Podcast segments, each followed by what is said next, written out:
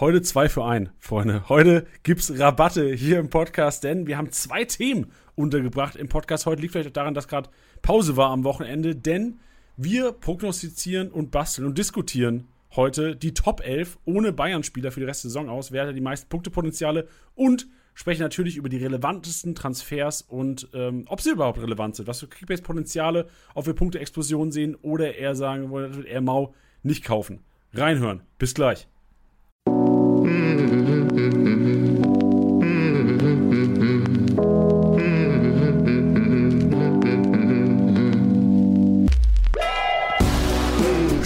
Sieger, der Kickbase Podcast.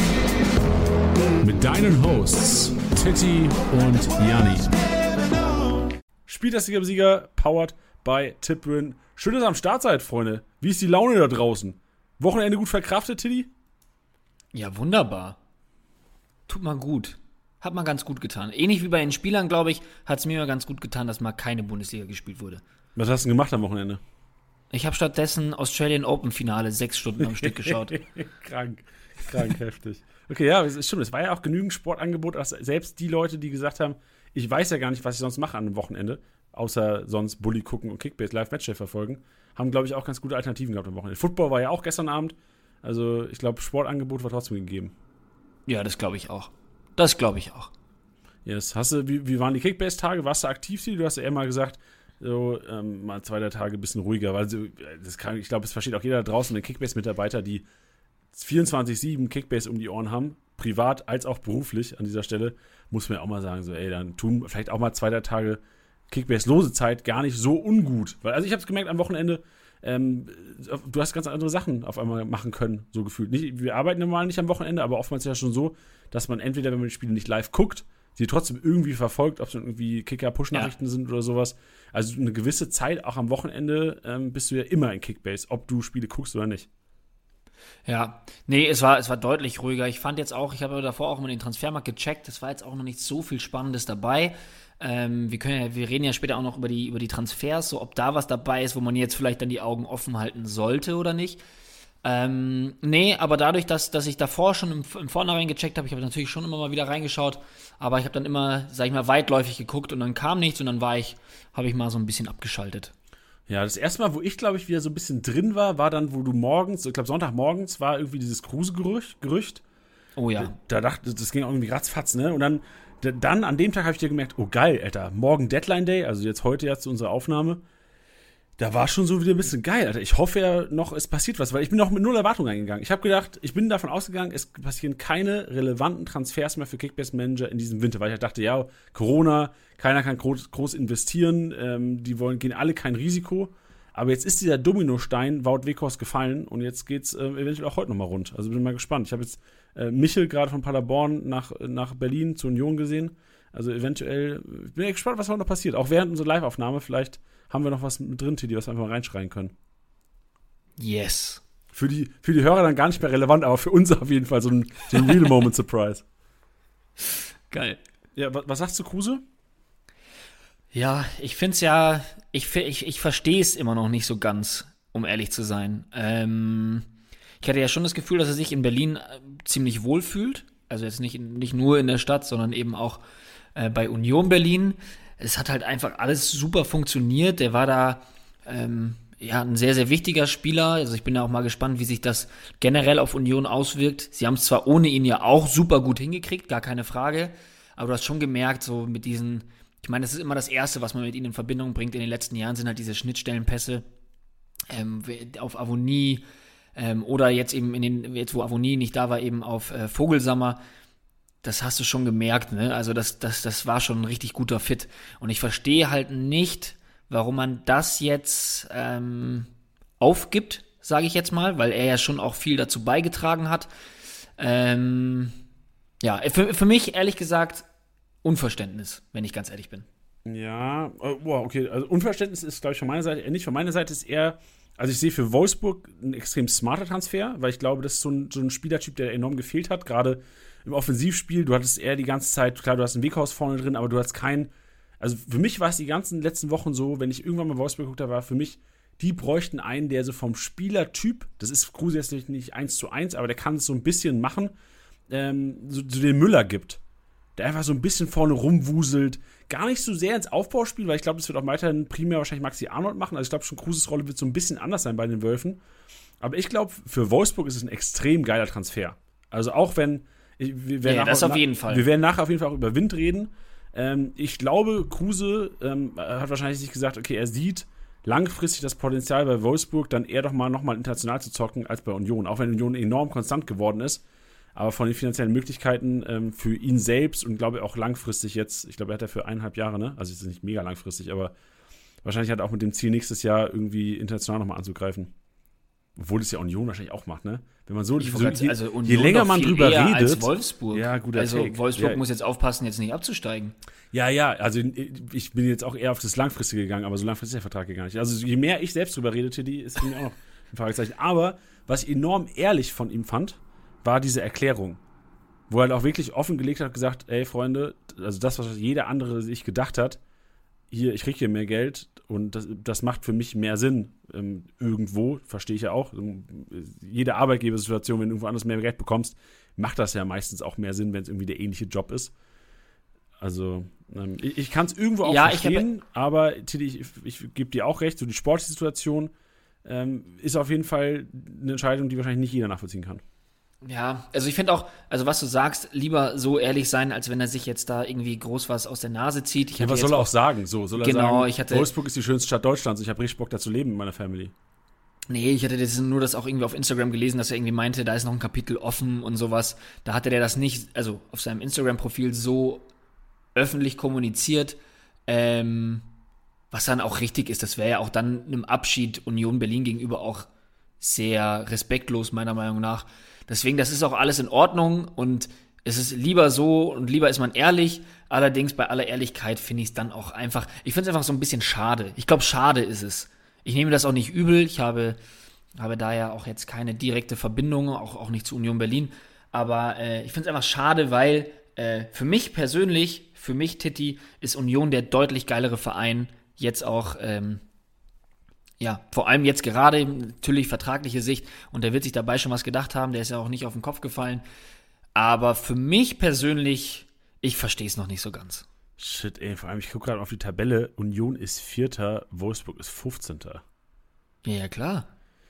Oh Mann, ich dachte, wir hätten, weißt du, ich habe ich hab mich mit, vor, vor dem Podcast jetzt nicht krass mit diesem Transfer beschäftigt und ähm, war auch, wie gesagt, die letzten drei, vier Tage, das kann ich auch gerne sagen, so ein bisschen off von Kickbase und habe mich da, also das, das schockt mich selbst gerade ein bisschen. So, je mehr ich drüber rede, desto weniger Sinn macht das für mich. Aber ähm, andere Gründe. Ja. Aber andere Transfers gab es auch noch, Tiddy, die werden wir nachher auf jeden Fall nochmal besprechen. Bevor wir aber zu den Transfers und natürlich auch zu unserer, weil die stellen wir heute auf, Top 11 der restlichen Saison kommen, ohne Bayern-Spieler, wohlgemerkt, weil sonst wird es, glaube ich, relativ langweilig werden, weil die sehen wir immer noch wahrscheinlich. Also ich glaube, Tiddy, Tiddy wir hätten wahrscheinlich 6, 7 Bayern aufgestellt. 4, 5. Du 4, 5, ich 6, 7, nehme ich an. Ja. Äh, aber deswegen gehen wir ohne Bayern-Spieler rein. Geiles Diskussionspotenzial. Bevor wir jetzt zu der Elf kommen ohne Bayern-Spieler und zu der Analyse der Transfers und sagen, wie viele Punktepotenziale haben die denn? Lohnt sich das, die zu kaufen? Oder sollte man lieber, lieber kein Gebot da lassen und eventuell die Konkurrenz drauf reinfallen lassen? Haben wir noch einen Schmankerl für euch, denn ich habe es letzte Woche schon mal ganz kurz angeteased. Tomorrow und Kickbase sind jetzt ganz offiziell Partner. Unter anderem die Auflaufprämie wird euch präsentiert von Tomorrow. Die ganze Rückrunde bedeutet 100k im Optimalfall für euch auf den Nacken des nachhaltigen Banking-Anbieters Tomorrow. Und solltet ihr Tomorrow noch nicht kennen, Freunde, ich lege es euch ans Herzen, wirklich. Ich kann mich sehr gut mit diesem Produkt identifizieren. Schaut euch unbedingt mal in den Show Notes den Link an, informiert euch über das Angebot von Tomorrow und ist wirklich eine nachhaltige Sache, die jeden betrifft. Denn, Freunde, die Welt, es gibt nur einer davon. Ihr wisst es, ich brauche euch da nicht ins Gewissen reden. Eines ist bewusst. Und das geht theoretisch auch bis zum Banking, Freunde. Da habe ich mir persönlich noch nie drüber groß Gedanken gemacht, was mit meinem Geld gemacht wird, was eventuell auf, auf der Bank liegt. Tomorrow hat sich da was einfallen lassen. Schaut vorbei in Social Business aus Hamburg. Macht einen mega Job. Und allein, dass ihr euch informiert darüber, das haben die Jungs verdient. Die Jungs und Mädels aus Hamburg. Von daher checkt die Show Notes. Wir starten rein mit unserer Top 11 und Ja, wir starten im Tor. Wir starten im Tor. Es wird heiße Diskussionen geben. Es könnte aber auch sein, dass wir uns relativ schnell einig sind. Ähm, Im Tor, ich fange einfach mal an mit der Kiste, habe ich mich für Mark Flecken entschieden. Und ich habe das in Kombination gemacht mit Nico Schlotterbeck. Also einer meiner vier Verteidiger. Wir spielen 4-4-2, beide. Mark Flecken im Tor, Nico Schlotterbeck in der Verteidigung. Das, der, der Grund ist, weil ich glaube, gerade wenn, gerade wenn du die Vereine siehst auf Tabellenplatzierung 4, 5, 7, 8. 6 ist Leipzig, die nehme ich mal aus, aber ich denke, dass langfristig sich um Platz 5 und 6 wahrscheinlich Union, Freiburg, Hoffenheim, Köln glaube ich noch nicht mehr, Frankfurt glaube ich auch nicht, Gladbach kommt da wahrscheinlich auch nicht mehr ran. Also ich glaube, Union, Freiburg, Hoffenheim werden sich wahrscheinlich um Plätze 5, 6, 7 kloppen. Vielleicht Frankfurt, ganz vielleicht Gladbach nochmal, einen anderen sehe ich da aber nicht dieses Jahr. Ähm, und ich glaube tatsächlich, dass von diesen drei Vereinen, die ich jetzt genannt hatte, Union, Freiburg, Hoffenheim, generell alle Goalies wahrscheinlich interessant werden. Wahrscheinlich Lute am, am wenigsten interessant, weil er wahrscheinlich von der Leistung her von allen drei der, der, der schwächste ist aus der Kombi. Aber ich glaube, Freiburg kann langfristig am konstantesten punkten und hat wahrscheinlich inzwischen eine höhere Qualität als die Hoffenheimer drin. Deswegen meine Entscheidung, Mark Flecken in Kombi mit Nico Schlotterbeck in der Top 11 für die restlichen Spieltage. Alright. Ähm, ich habe mich für Jan Sommer entschieden. Oh. Aus dem ja, aus dem Grund, ich, ich, schätze jetzt Gladbach nicht so geil ein für die Rückrunde. Einfach nur ähm, aus der Erkenntnis der Hinrunde, sagen wir es jetzt mal so. Ähm, aber das ändert an Sommer nichts. Es ändert an Sommer nichts, denn die letzten Spiele bei ihm, die waren so krass. Also auch unabhängig von den Kickbase-Punkten war er so stark. Auch unabhängig von diesen zwei gehaltenen Elfmetern war er so stark. Und ohne zu Null Bonus, wenn du es siehst, so gegen die Bayern ohne zu Null Bonus 185 Punkte, gegen Hoffenheim ohne zu Null Bonus 147. Klar, dann die zwei gehaltenen Elfer mit 339 Punkten. Und danach, ja, nur 19 gegen Union. Aber ich glaube, dass Sommer eine sehr, sehr wichtige Säule bei den Gladbachern ist und die auch vor deutlich Schlimmerem bereits bewahrt hat und auch bewahren wird. Und ich glaube, dass ein Sommer, der eh schon ein sehr starker Keeper ist, im Zusammenhang mit, ja, vielleicht einer wackeligen, wackeligen 11 beziehungsweise einer wackeligen 10 vor sich, ähm, könnte, glaube ich, äh, für viele Torschüsse sorgen, gegnerische Torschüsse. Und dementsprechend auch viele Paraden. Also ich kann mir gut vorstellen, dass er viel zu tun kriegt und dadurch, dass er so ein guter Keeper ist, auch eine hohe Punktzahl. So, jetzt habe ich es mal zusammengefasst. Ey, guter Taktik. Also ich, ich glaube auch, du hast auf jeden Fall die risikoreichere Variante gewählt, glaube ich, mit Jan Sommer, weil er nun mal, jetzt in der Vergangenheit haben wir es ja öfter schon gesehen, die Gladbacher halten selten das zu Null. Also ich glaube, daran könnte es eventuell scheitern langfristig, aber ich gebe dir recht, so sollte also Gladbach lässt relativ viel zu, das hast du gesagt. Ja, ich glaube, das, da, da wird es schwer, Sommer an, irgendwie an die Eins zu bekommen in der Rückrunde. Klar, mal Neujahr spielt auch noch eine Rolle, aber ich dürfen jetzt nicht aufstellen heute hier.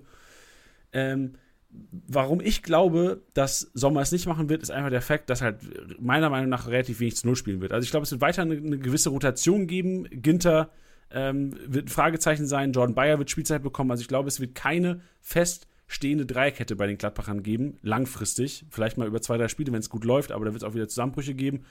Also ähm, ich äh, bin auch davon überzeugt, dass Jan Sommer einer der besten Keeper der Bundesliga ist.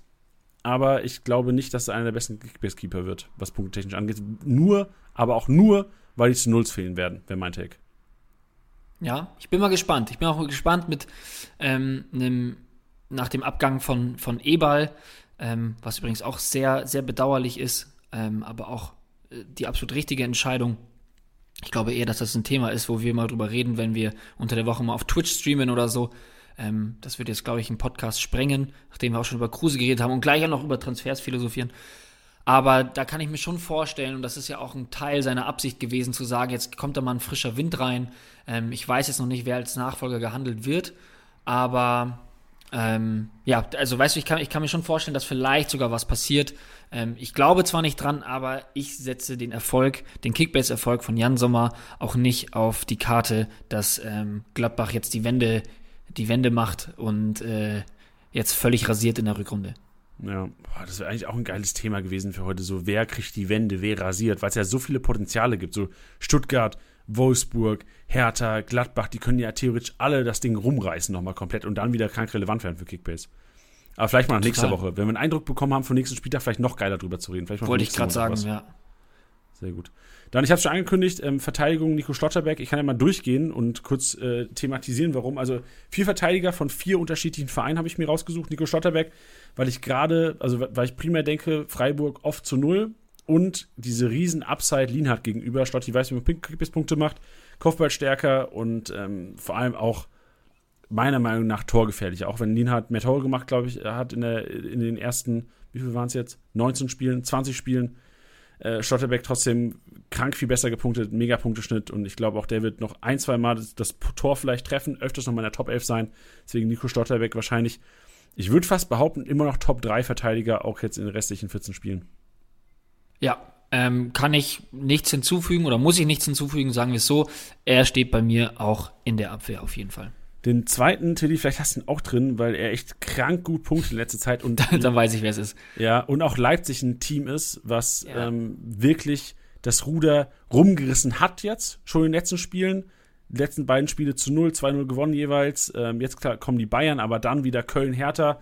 Und äh, Guardiola hat sich zu einer echten Rohpunktemaschine entwickelt. Gerade so ja. die, diese Position linker Innenverteidiger in Kombi mit Angelino und Kunke auf der Seite tun extrem gut, was Rohpunkte angeht. Und auch deswegen glaube ich, dass äh, Josip Guardiol zu den Top 4 Verteidigern in der Rückrunde gehören wird. Sehe ich ganz genauso. Ich habe ihn auch drin stehen. Ähm, vor allem, weil er auch so viele Offensivaktionen hat. Also man redet da immer von einem Innenverteidiger. Ich meine, der hat ja auch zwischenzeitlich schon den Linksverteidiger gespielt, auch als, als Angelino ausgefallen ist, beziehungsweise auch zeitweise auch keine Rolle gespielt hat.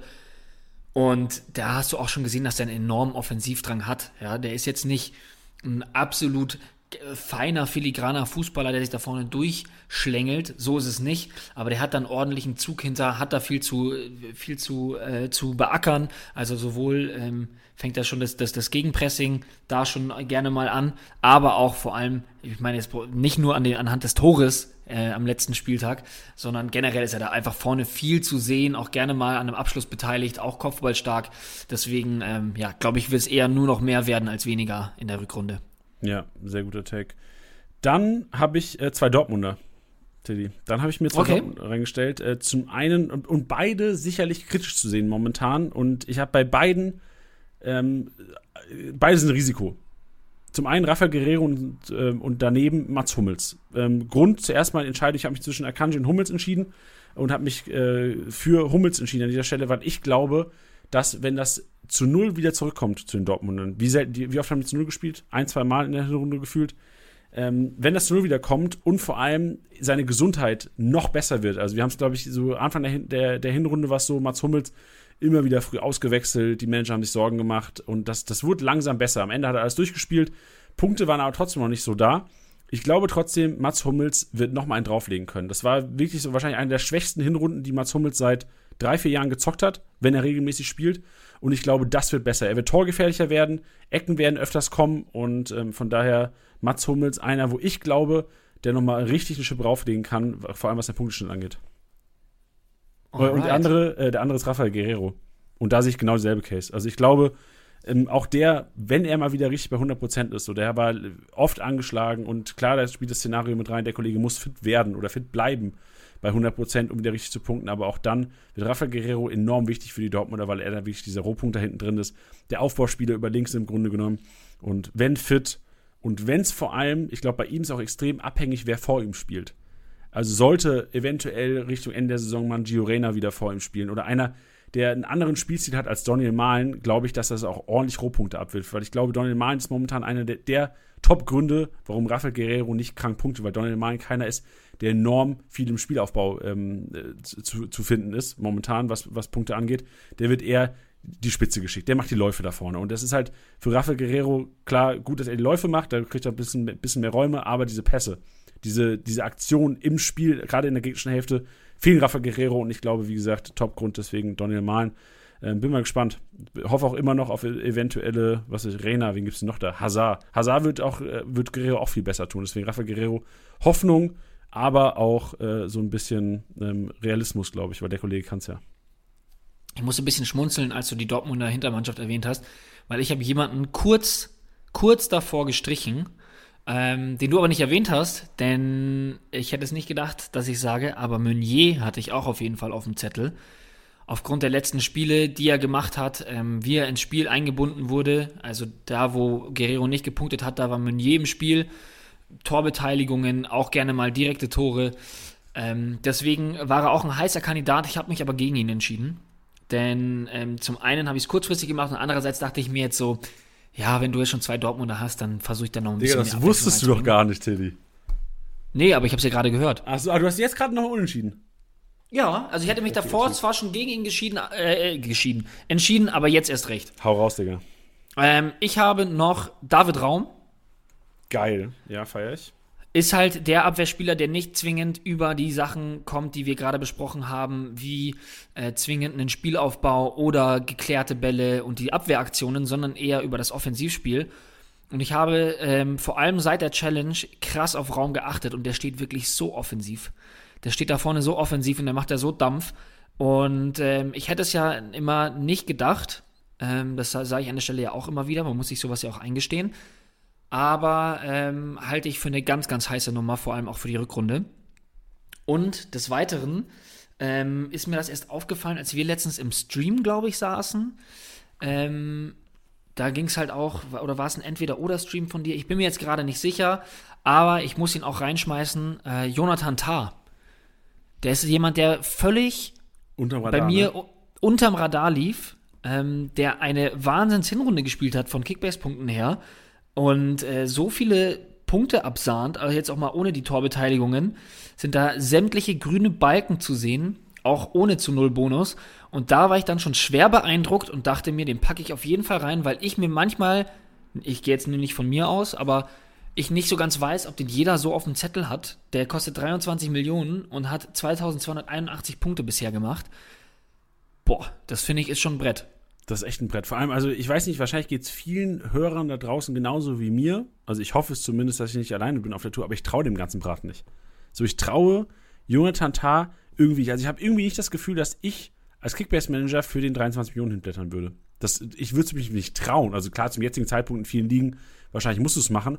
Aber wenn ich jetzt, ähm, wenn wir eine Liga neu starten würden beispielsweise, weiß ich nicht, ob ich das Vertrauen in Jonathan Tah packen würde. Ich weiß nicht, warum es mir so geht, ich wollte es nur ausdrücken. Naja, weil es schon die Zeit gab, man ist ja jetzt schon so ein bisschen gebrainwashed, weil es ja schon die Zeit gab, wo er dann nicht so viel gespielt hat, beziehungsweise auch nicht so überzeugend gespielt hat. Ähm, und da gab es ja auch schon die Geschichte, als Kusuno kam, hieß es ja auch schon, ähm, ja, ähm, dann spielen Tapsoba und Kusuno ab äh, in der Innenverteidigung und so. Äh, also die, die Leute haben ihn auch sehr schnell abgeschrieben. Also es war jetzt nicht so, als hätte man gesagt, das ist Innenverteidiger Nummer 1 bei Leverkusen. Aber ja, ich glaube, dass man deswegen von davon so ein bisschen gebrainwashed ist. Aber das ist genau das, was ich meine. Deswegen läuft er auch total unter meinem Radar. Es wäre jetzt nicht jemand gewesen, wo ich jetzt gesagt hätte, hättest du mich vor dem Podcast gefragt oder vor diesem Moment gefragt, wo, wo diese Realisation kam, Top 5 Innenverteidiger hätte ich Tar never genannt. Aber Stimmt, er ist halt auf Platz 2. Ja, krank, Alter. Und noch knapp hinter Schlotterbeck nur. Und vor allem, wenn ja. du bedenkst, vorne im Davies, von, vorne im Upamecano, wer hätte das gedacht vor der Saison? Ja, man muss ja auch dazu sagen, gut, Davies hat jetzt dann auch natürlich ein paar Spiele gefehlt, aber ich bin voll bei dir. Ich bin voll bei dir und deswegen Tar muss genannt werden, damit ihr ihn alle auf dem Zettel habt. Interessanter Take auch immer vor Panos, hatten wir beide nicht auf dem Schirm, ähm, oder haben wir wahrscheinlich beide schon auf dem Schirm gehabt, aber uns nicht dafür entschieden. Warum hast du dich nicht für Mafropanos entschieden? Ich habe einfach, ähm, das hatten wir ähm, bei der letzten PK auch gesagt gehabt, wir haben so ein bisschen Angst vor der, vor der sportlichen Situation von Stuttgart. Ähm, es geht ja echt steil bergab und ich habe einfach ein bisschen Angst, dass ähm, ja, sich das auch negativ auf ihn auswirkt. Sehr gut. Und wir hatten, glaube ich, vor zwei Wochen schon mal drüber gesprochen. Und ich glaube, daraufhin, wir haben vor zwei Wochen über Vorpanus gesprochen, daraufhin hatten wir auch einige Hörereinsendungen. Und so der Tenor der Community war schon, dass wir gesagt haben, wie wir damals, so Ito macht auf jeden Fall mehr. Was die Community noch gesagt hat, dass ähm, dadurch, dass Silas nicht mehr direkt vor, oder dass äh, Fürich jetzt quasi auf der Seite spielt, und Fürich sehr viel im Spielaufbau macht, bleibt das so ein bisschen dem Mafropanus weg. Also die, die, die Spielaufbaupunkte schnappt sich inzwischen der Fürich und nicht mehr der Mafropanus. Also das war auch ein ganz interessanter Take, den die Community uns da nahegetragen hat. Von daher auch weiterhin mein Take, Mafropanus nicht unter den Top 4 Innenverteidigern, der Rest der Rückrunde, obwohl natürlich von der Veranlagung her in Kickbase Gott ist. Wirklich. Also wenn ja. er einen vor sich hätte, der eventuell Kulibali heißt, der nicht diesen Spielaufbau macht wie Fürich, Mafropanos auf einmal wieder krank relevant. Also bei Stuttgart wahrscheinlich Woche für Woche abhängig, ob Mafropanos ähm, explodieren kann, auch ohne Torbeteiligung oder nicht. Ja. Gut, dann Mittelfeld, vier Mittelfeldspieler. Und ähm, bei drei fiel mir es relativ einfach. Ja. Also ein Kunku, Wirtz, Reus war für mich relativ easy. Also bei Reus sehe ich immer noch ähm, auch das Potenzial, relativ wenig Torbeteiligung, vor allem in den letzten fünf, sechs Spielen, glaube ich. Jetzt klar, letzte Woche hat er, glaube ich, eine Bude gemacht, ne? Ähm, aber Marco Reus, für mich einer, der immer noch sehr viel Potenzial hat und auch äh, diese Saison, obwohl er jetzt die letzten fünf, sechs Spiele, ich glaube, er gegen Hoffenheim hat er getroffen, davor dann zwei, vier, sechs Spiele ohne Torbeteiligung und trotz dieser Drought hat der Kollege ähm, gut abgeräumt, hat einen 131er Schnitt und ich sehe kein Ende. Wirtz brauche ich nicht thematisieren, Kunke brauche ich nicht thematisieren. Deswegen für mich die drei außerhalb der Bayern eigentlich mit vorne dabei, Tilly. Hast du die auch mit drin oder hast du, differenzieren wir uns da? Ähm, ich habe einen Kunku und Wirtz, natürlich. Okay. Ähm, ich glaube auch, was du gesagt hast, das muss man nicht ausfüllen. Ähm, Ja. Das sind einfach so wichtige Spiele für die jeweiligen äh, Vereine, für die Kickbase-Managerinnen da draußen. Ähm, deswegen brauchen wir nicht drüber reden. Ich ähm, habe Reus nicht stehen, ich habe über Reus auch nicht nachgedacht. Für mich waren es einfach auch die letzten Spiele, bei denen er offensiv wirklich, wirklich wenig zu beigetragen hat. Ähm, unabhängig vor seinem, von seinem Fehler vor Gegentor war der mir zu viel tatsächlich hinten unterwegs. Der hat sich so tief die Bälle geholt teilweise. Ähm, es ist super geil für jeden Dortmund-Fan. Aber für Kick, aus der Kickbase-Sicht hatte ich mir da Sorgen gemacht. Deswegen hatte ich ihn auch schon länger nicht mehr in der Championship oder in der Challenge aufgestellt. Deswegen Reus habe ich nicht so das Vertrauen drin. Ich habe jedoch jemanden, der preislich im Regal etwas weiter unten ist, aber der mich sehr geflasht hat. Wieder mal, muss man sagen. Und ähm, das ist Gibril So. Der hat einfach Tilly, krank. ja, ich, also die Punkte sind noch nicht da, wo sie sein könnten. Ich glaube aber, dass sich Frankfurt fangen kann, richtig Gas geben kann und wenn es läuft, dann läuft es bei So auch. Vielleicht aber auch umgekehrt. Der hatte zwischenzeitlich, also einzelne Pässe, die er gespielt hat, ähm, wie viele Pässe er gespielt hat, die, die Art und Weise, wie er Fußball spielt, äh, hat mich krass beeindruckt. Und das, das wussten wir auch schon, als er kam. Ähm, das hat er auch schon öfters gezeigt gehabt und war schon öfters mal ein, ein sehr heißes Eisen in der Kickbase-Community. Aber ich habe schon noch das Gefühl, dass er noch mal ein Stückchen besser geworden ist und hoffentlich das dann auch weiterhin so krass ausreizen kann und jetzt die, die kommenden Spiele mit, mit Stuttgart-Wolfsburg äh, nimmt, um dann jetzt mit ordentlich Schwung dann in dieses neue Jahr zu starten. Ich meine, klar, es gab schon zwei Spiele, ähm, da hat er jeweils ähm, ein bisschen weniger mal, ein bisschen mehr als 100 Punkte gemacht, das ist geil. Ich habe einfach Bock, dass der ausrastet und in der Rückrunde nochmal richtig dicke, dicke Punkte holt. Ja, stark. Also geil, dass du auch mit Frankfurter setzt. Mein vierter Mittelfeldspieler ist äh, Philipp Kostic. Also ich glaube auch an die Frankfurter. Ich glaube auch vor allem ähm, an die, also vor allem in den nächsten Wochen an die Frankfurter. Du hast es schon angesprochen, Stuttgart, Wolfsburg, Köln, dann zwar die Bayern, aber danach die Hertaner, dann Wolfsburg, äh, dann äh, Bochum, dann auch wieder übernächstes Spiel danach Kräuter Fürth. Also die nächsten Wochen werden auf jeden Fall Eintracht-Wochen. Und Kostic ist halt einer, der in solchen Spielen enorm ausrasten kann, aber auch einer ist, ich glaube, da, da gibt es nicht viele von. Ich glaube, wahrscheinlich äh, in, in die Riege gehen ein Kunku, Wirtz, Schick, äh, klar, viele Dortmund, aber generell, es gibt immer den Gedanken, es gibt auch immer Diskussionen, soll ich den gegen die Bayern aufstellen? Und Kostic ist einer, den du gegen jeden Gegner aufstellst. Vor allem wahrscheinlich gegen die Bayern, weil da die Frankfurter immer wieder ausrasten. Also Frankfurt ist mich ein Team, was schwäche Gegner äh, oder schwächere Gegner oftmals ausnutzt für richtig kranke Kickbase-Rohpunkte. Kann natürlich auch komplett schief gehen, wie wir gegen Bielefeld gesehen haben. Aber auch in Spielen, wo du denkst, oh, ich würde ungern eigentlich Frankfurter aufstellen, am Anfang, am Ende gewinnen die 2-1. So, da Ja. hast du Spiele gegen Bayern, gegen Leipzig, gegen Dortmund. Immer wieder Überraschung. Deswegen glaube ich, dass die Frankfurter generell immer wieder ähm, attraktiv sein werden in Kickbase und Kostic so sehe ich krank. Ich bin auch mega gespannt auf den Dicker, war auch meine Über Überlegung, den eventuell noch mal reinzupacken. Aber da, was gegen den Dicker bei mir gesprochen hat, war einfach das zu Null, was bei den Frankfurtern viel zu selten fällt, leider. Oder beziehungsweise Ja. nicht, nicht fällt, das, das eine Tor. Ja, verstehe ich total. Kostic habe ich auch noch ein bisschen mit mir gerungen. Ähm, meine vierte Position, die war auch tough. Ähm, war Kostic zwar nicht in der engeren Auswahl. Es ist jetzt leider etwas langweilig und für mich weniger unüberraschend, aber ich würde einen Bellingham reinschmeißen. Ich habe schon so oft über ihn geredet in dieser Saison, dass ich mir eigentlich dachte, komm, jetzt schaust du mal, dass du ihn vielleicht nicht mit reinnimmst. Hatte dann auch überlegt, mit einem Brand zu nehmen. Ähm, da bin ich wortwörtlich gebrandmarkt ähm, und auch ein bisschen traumatisiert ähm, durch, durch die letzte Saison, als ich alles auf ihn gesetzt habe und sich das nicht so bewährt hat, äh, um es mal lieb auszudrücken. hatte dann schon wieder ein bisschen gezweifelt, weil du auch das meintest mit, oh ja, Hummels dann vorne wieder ein bisschen aktiver, äh, gerade nach Ecken, wo ich mir dachte, okay, die wird halt Brand schlagen. Aber nee, nee, nee, nee, da ist, da ist Bellingham einfach konstanter. Bellingham spielt immer, deswegen muss ich mit Bellingham gehen. Ja, und vor allem bei Bellingham, ich, ich bin mal gespannt. Also es gab von ihm ja eine Riesenentwicklung von letztes Jahr Rückrunde bis dieses Jahr Hinrunde. Und deswegen, ja. also ich bin mega gespannt. Also ich kann, kann mir gut vorstellen, er hat ja auch jetzt am, am 18. Spieltag äh, Start-Rückrunde getroffen, dann 19. Spieltag Vorlage gemacht gegen Hoffenheim. Jetzt zwar ein mega gutes Spiel gemacht, aber hat sich nicht so in Kickbase-Punkten niedergeschlagen. Also ich glaube schon, dass der Kollege noch mal eine Schippe drauflegen kann. Und ich sehe auch Bellingham over Brandt momentan oder beziehungsweise auch für die Rückrunde, weil Brandt einfach sehr torbeteiligungsabhängig ist momentan. Also der macht zwar ja. viel, wird auch gut Rohpunkte sammeln, vor allem gegen Gegner, die eventuell ganz, ganz wenig Ballbesitz nur wollen gegen die Dortmunder.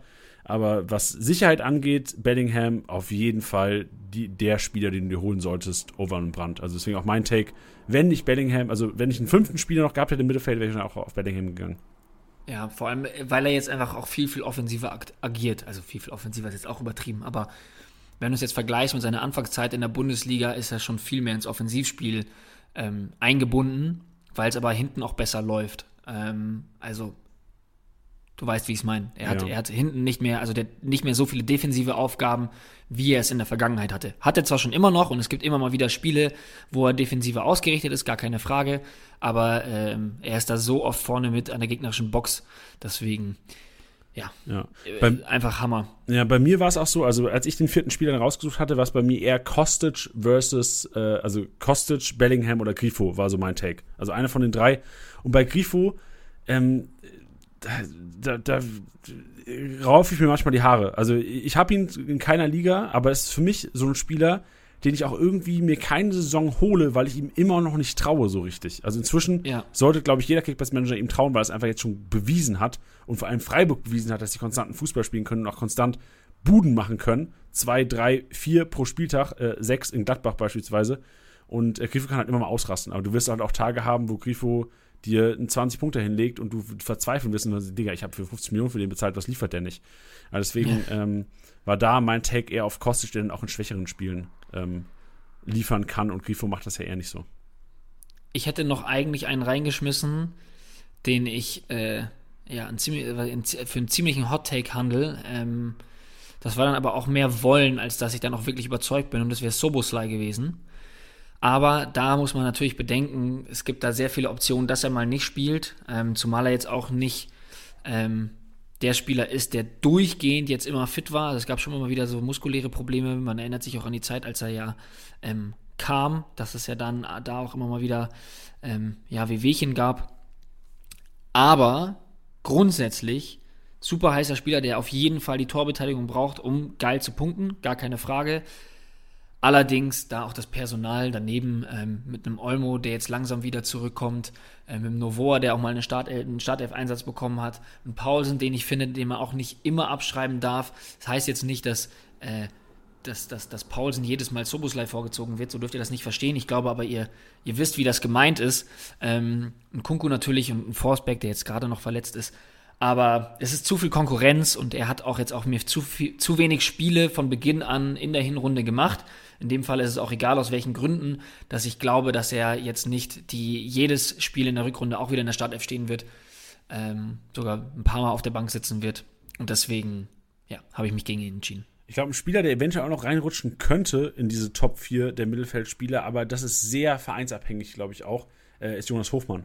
Also wir wissen, dass er bei Gladbach durchgängig ausrasten kann. Er hat immer wieder Spiele drin, wo er mit einem Tor an den 300 kratzt. Ähm, aber ich glaube, das wird sehr Gladbach-abhängig sein. Also da muss Gladbach schon einen kranken Turnaround schaffen, dass Jonas Hofmann da irgendwie in die, in die Riege Bellingham, Brandt, Grifo, Kostic kommt. Sehe ich ganz genauso. Ich hatte ihn mir jetzt ähm, letztens zwar geholt gehabt, lag aber auch daran, dass es einfach äh, keine anderen Alternativen gab. Und ähm, ja, es ist, hatte nichts mit seiner fußballerischen Qualität zu tun, sondern eher damit, was du gerade gesagt hast es ist jetzt gerade so ein bisschen so eine Wundertüte, was mit Gladbach passiert. Ähm, Hofmann ist da mitunter der, der, der beste Spieler und auch auf, auf Kickbase-Ebene der beste Spieler. Ähm, beziehungsweise aussichtsreichste, so könnte man es ja fast sagen, oder? Realistisch aussichtsreichste. Aber auch da sportliche Situation, ähnlich wie bei Mavropanos, das, wes weshalb ich mich da, dagegen entschieden habe. Ja, sehr gut. Dann äh, kommen wir zum Sturm, Tiddy. Und ich glaube, ähm, wir haben, ich tippe mal, wir haben beide Haaland drin. Ähm, und mein, yes. ja, ja, genau. Mein, mein, zweiter Stürmer ist einer, wo ich mich zwischen ähm, Schick und André Silva entschieden habe. Und ähm, es ist André Silva geworden. Und der Grund ist dafür nur, weil ich glaube, Leipzig wird noch Dritter. Also ich glaube, Leipzig wird diesen Run machen in der Rückrunde und wird irgendwie noch Dritter hinter Bayern und Dortmund. Und deswegen glaube ich, dass André Silva dies gezwungen mehr Buden machen wird, ab jetzt im Grunde genommen, äh, als Patrick Schick. Also ich glaube, Leverkusen wird weiterhin so ein bisschen schwanken, was sie einfach nicht rausbekommen. Die haben auch in der Hinrunde ein kurzes Down gehabt. Ich glaube, sowas wird es eventuell wieder auch in kurzer Form eine Rückrunde geben und ich sehe Leipzig da als konstanter. Okay, finde ich nicht schlecht. Ich habe nämlich schick. ähm, hast, ja, hast du auch überlegt zwischen zwei oder war für dich ganz klar schick?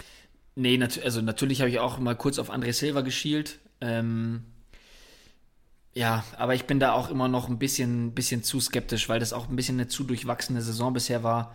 Ähm, das läuft alles unter, unter Tedesco natürlich deutlich besser.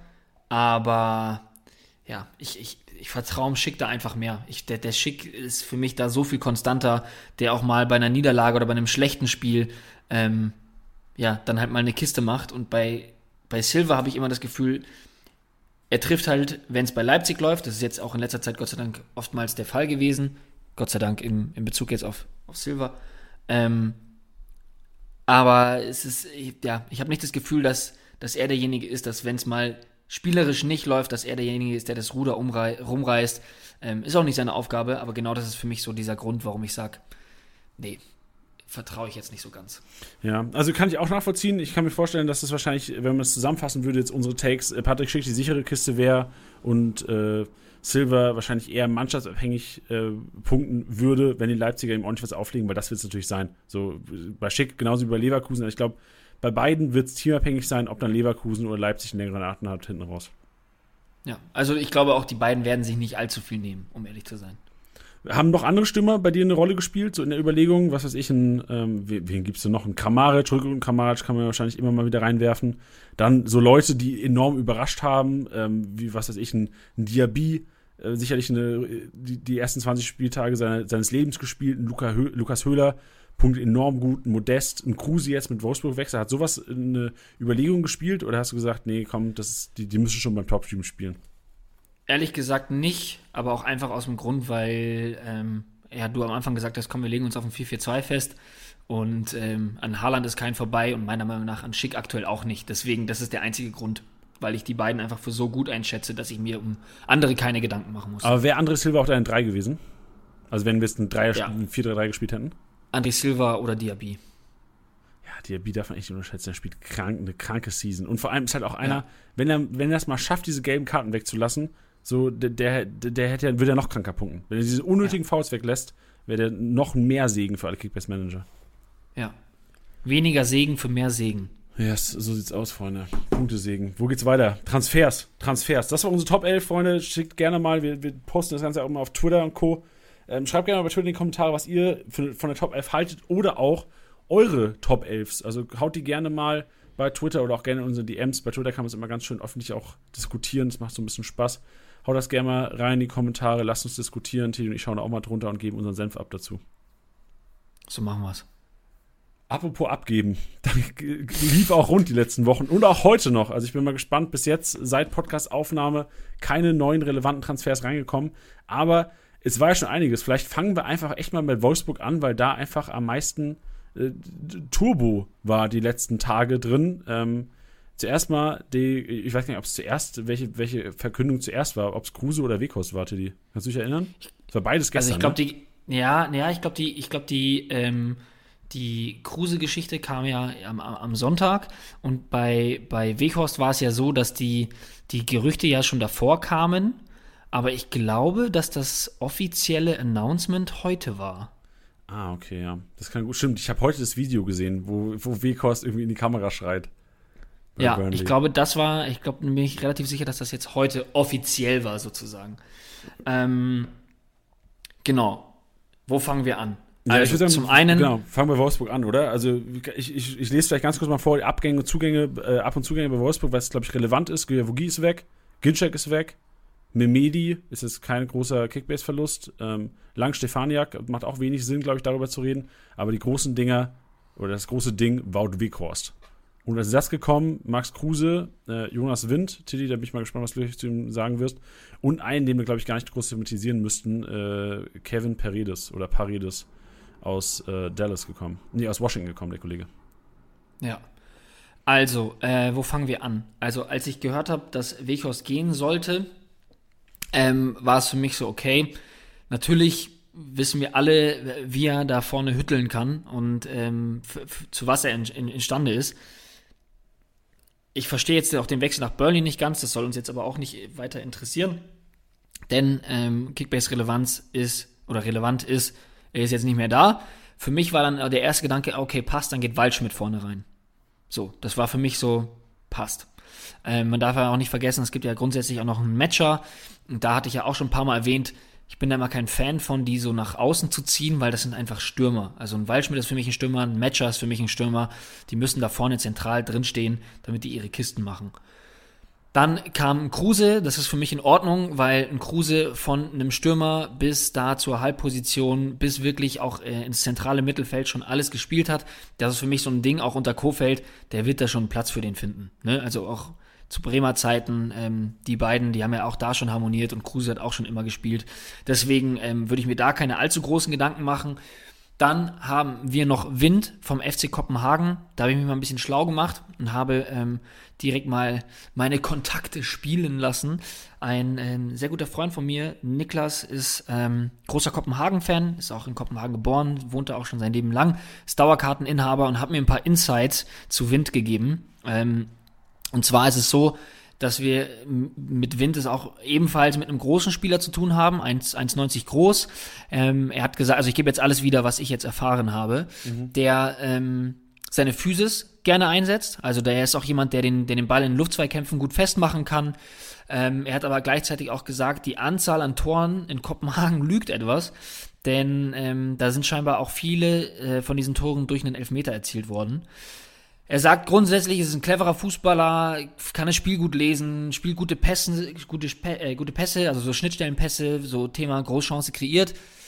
Er sagt aber auch gleichzeitig, er ist zu instabil vor dem Tor. Also er lässt scheinbar irgendwie echt einiges liegen. Und dann habe ich ihn auch direkt gefragt, ich so, hey, ganz ehrlich, was ist so deine Einschätzung, was die, was die, was die Bundesliga angeht? Ähm, und da hat er gesagt, er weiß jetzt nicht, ob das so ein Perfect Match ist und hat auch dann eher gesagt, er ist der Meinung, ähm, dass, dass das vielleicht ein, ein, ein, zu großer Step für ihn ist. Also du meinst ein zu großer Step, um jetzt auch aus Kickbase-Relevanz zu reden, äh, direkt in die Scheibe zu jumpen? Ja, also. Oder beziehungsweise die Scheibe zu jumpen und Leistung zu bringen. Das ist ja für uns ja. relevant. Ey, also ich meine, wir hatten, wir hatten viele Spieler, ähm, die auch schon aus der dänischen Liga kamen, wo wir uns umgeguckt haben und dachten, holla, ähm, gar keine Frage. Ich lasse mich da auch immer gerne eines Gegenteils überzeugen und man kann das auch immer irgendwie nie so ganz abschätzen. So wie oft haben wir hier schon ähm, auch datenbasiert über Spieler geredet, wo es hieß, ähm, ja, die werden nicht einschlagen, haben sie dann doch gemacht. Wie viele Spieler hatten wir, wo wir gesagt haben, oh, da, da muss man aufpassen, das wird aber eher nichts. Ähm, und dann sind sie super eingeschlagen. Ich erinnere mich auch an den Bellingham, äh, als der Transfer frisch war, wo wir noch drüber geredet hatten. Ja, der ist ja wahrscheinlich erstmal für die zweite Mannschaft relevant und ist erstmal so ein, ja, Mann, so ein Projekt, äh, was, was man über Jahre irgendwie aufbaut, so ungefähr. Äh, ich erinnere mich auch an Lacroix. Also, das kann man immer nur schlecht abschätzen, aber von dem, was ich gehört habe, ähm, wäre ich, wär ich vorsichtig ähm, ich würde auch, ehrlich gesagt, bei dem Angebot, was es auch noch bei, bei Wolfsburg gibt, ihn jetzt auch äh, vielleicht nicht zwingend sofort in der Startelf sehen. Das wird sich jetzt aber auch über die Woche noch ähm, ergeben. Was sind so die Trainingserkenntnisse? Äh, was, was sagt Kofeld zu ihm? Ähm, das muss man sich natürlich alles reinziehen, denn ich kann mir auch Dinge vorstellen, dass äh, entweder Kruse direkt vorne reingeht, dass ein Waldschmidt direkt vorne reingeht. Ähm, dann gibt es noch Leute wie ein, ein Gerhard, ähm, Maxi Philipp und auch äh, Luke Bacchio natürlich und Renato Steffen, den man auch nie abschreiben darf. Renato Steffen niemals abschreiben. Ähm, Gesetz. Ja, ähm, deswegen, ich kann mir nicht vorstellen, dass er sofort derjenige ist, der da äh, ja, den Impact haben wird und sofort in der, in der Startaufstellung steht. Ich glaube nämlich, um das jetzt auch hart zu sagen, vielleicht ist das so ein bisschen so ein Backup-Kauf la Ginchek ist weg. Jetzt haben wir da jemanden, der da vielleicht ähm, ja, ich muss es jetzt leider wirklich so sagen, es war jetzt echt nicht auf seinen Nachnamen angespielt, aber der dafür ein bisschen so einen frischen Wind sorgt ähm, und dann auch, ja, vielleicht einfach diese Konkurrenzsituation auch nochmal ein bisschen anheizt. Stand jetzt ist meine persönliche Einschätzung, dass er noch nicht in der Startelf stehen wird und vielleicht auch erstmal keine große Kickbase-Relevanz hat. Ja, guter Take. Also ich, ich hoffe ja, also eigentlich habe ich mir gehofft von Wolfsburg, dass sie nochmal einen echten Flügelspieler holen, weil ich glaube, dem Wolfsburger Spiel fehlt einfach A, ein Zehner, der ist jetzt da wie Kruse, so das finde ich geil. Den fehlen aber nochmal so, richtig, so richtige Außenspieler. Die haben zwar Steffen und Luke Bacchio, Steffen ähm, vielleicht eher weniger, aber so, so ein Spielertyp wie Luke Bacchio vielleicht nochmal mit ein bisschen mehr äh, Konstanz wird, glaube ich, den Wolfsburg richtig gut tun. Dann könntest du auf Viererkette im Grunde umstellen, Kruse in die Mitte, zwei Außenspieler und dann hast du eventuell einen Wind und einen Bialek und einen Waldschmidt vielleicht vorne drin, quasi als drei Stürmer. Wenn Mescher fit ist, spielt der, der, der am fitsten ist oder der quasi am, am heißesten ist momentan. Ich glaube, das hätte jetzt mit meiner ähm, bescheidenen Fußball-Expertise, meiner Meinung nach, hätte das am meisten Sinn gemacht für die Wolfsburger. Und jetzt haben sie es aber zum jetzigen Zeitpunkt keine, keinen anderen Flügelspieler. Und ich glaube nicht, dass du spielst Kruse, also ich glaube nicht, dass du jetzt auf Viererkette umstellst für, dass du einen Luke Bacchio und einen Steffen in der Startelf hast gleichzeitig. Ich glaube, das machst du nicht. Also ich glaube schon, dass wahrscheinlich jetzt die ersten Spiele schon auf Dreikette gespielt wird, sollte nicht noch irgendjemand kommen, überraschend. Und dann äh, wird das ein wildes Ding da vorne. Also ich kann mir gut vorstellen, dass Kruse vielleicht komplett in die Spitze geht, weil ja, wie gesagt, schon dieser Aufbau eher über Maxi Arnold geht. Also dieser Spielaufbau, den er bei Union gemacht hat, den muss er gar nicht so bei den Wolfsburgern machen. Also du kannst einen Kruse gerne in die Spitze stecken. Und dann wird es wahrscheinlich einer sein, der am formstärksten ist. Ob von Luke Bacchio, Philipp, Steffen. Du hast gesagt, Gerhard spielt sich auch eine Rolle. Luca Waldschmidt sehe ich da wahrscheinlich eher sogar mit, mit der Nase vorne. Und Luke Bacchio kannst du eigentlich auch ähm, immer reinpacken, weil der Kollege hat da diesen einen Asset Speed, den sonst nicht so viele haben bei den Wolfsburgern.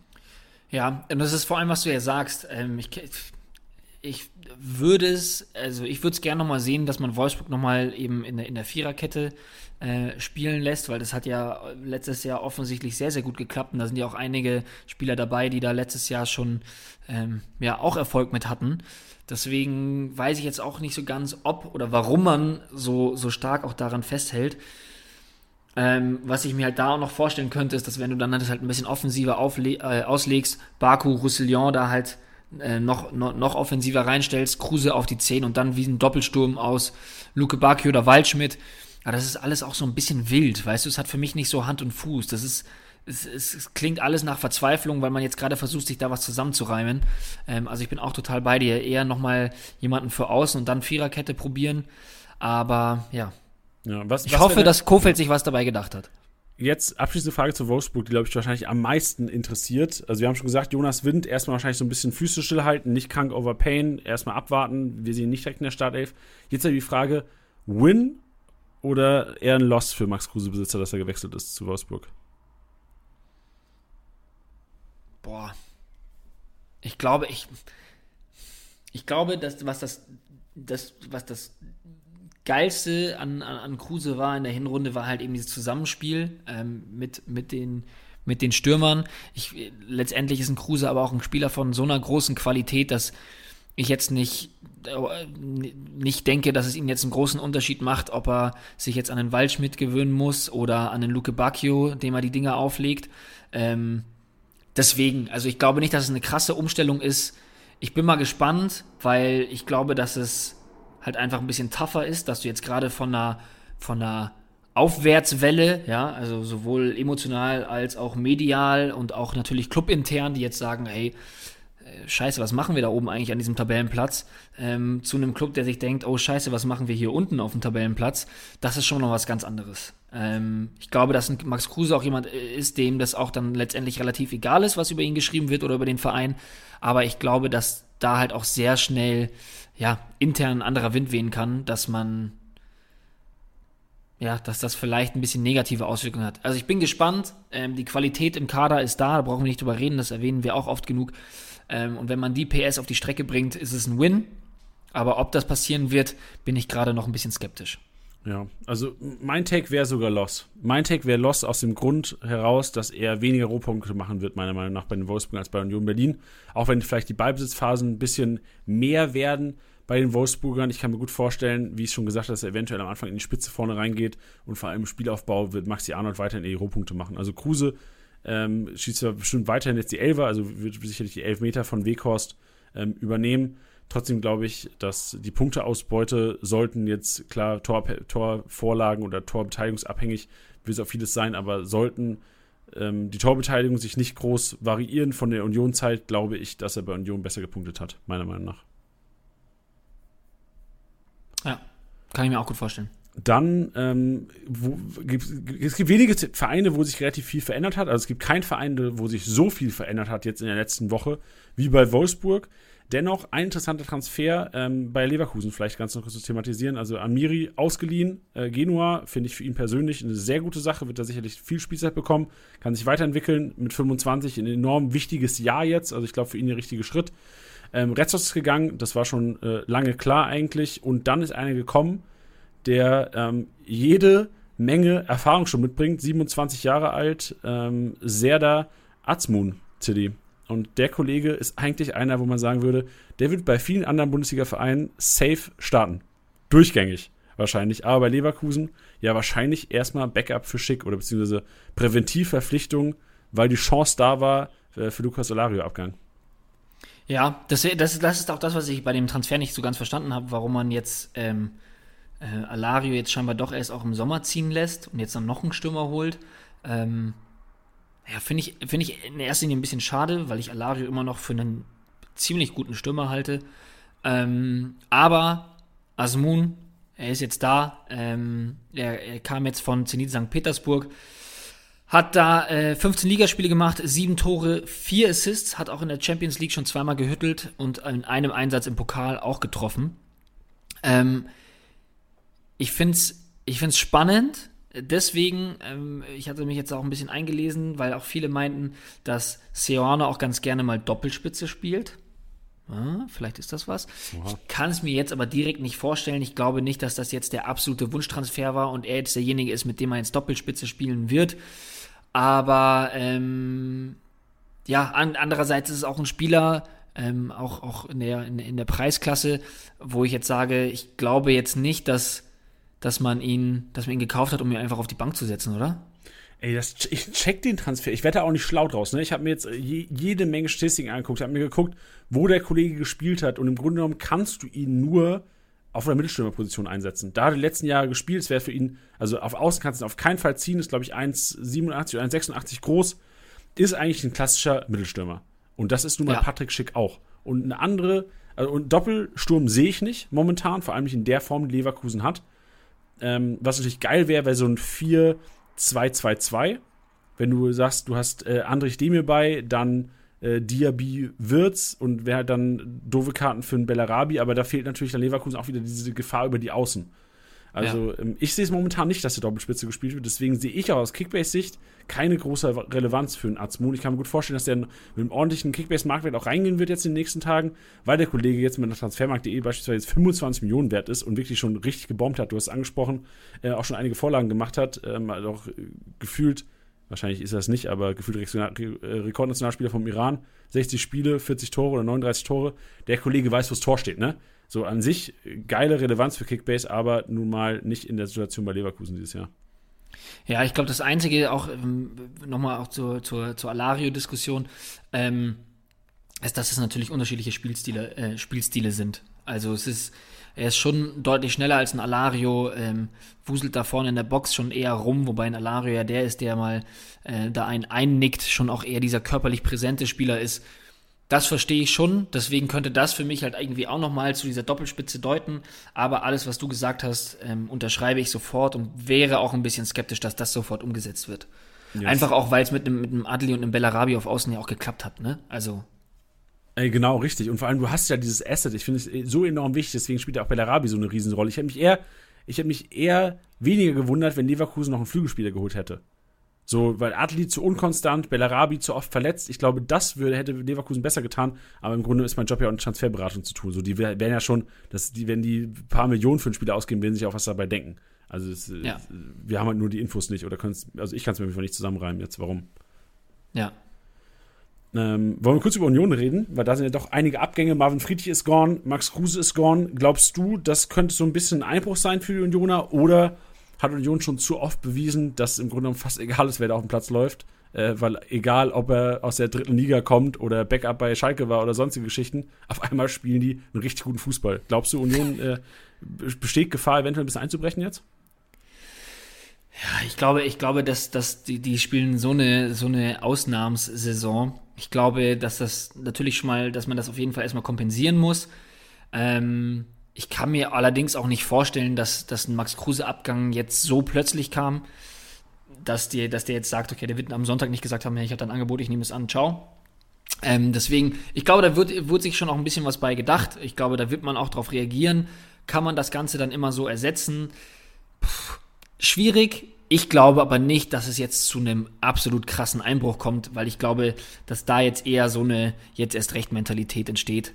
Ähm, und dann kommt ja Avonie dann auch noch zurück bald, der, der auch noch super wichtig ist. Ja, deswegen, ich, ich, ich würde es verstehen, wenn man sagen würde, ja, es, es passiert. Ich glaube aber eher dieser, an diesen mentalen, psychischen Faktor, ähm, dass das vielleicht einfach genauso weitergeht. Geil. Weil es hat, es hat ohne Friedrich, äh, ohne Kruse ja auch geklappt in der Saison.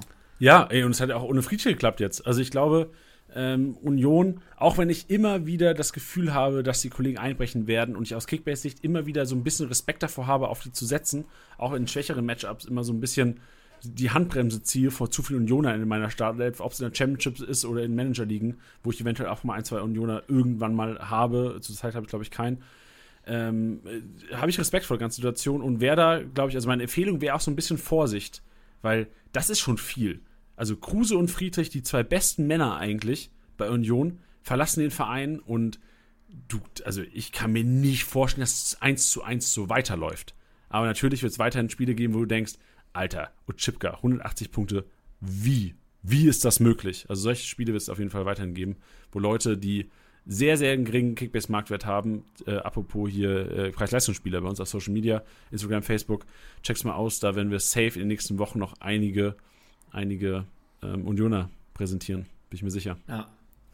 Dann äh, Marvin Friedrich haben wir angesprochen zu Gladbach. Teddy. Und ich glaube, wir brauchen nicht groß thematisieren, dass Marvin Friedrich direkt gesetzt ist bei den Gladbachern. Haben wir jetzt gesehen. Ist, glaube ich, nach Gladbach gekommen. Tag später schon in der Startelf oder zwei Tage später.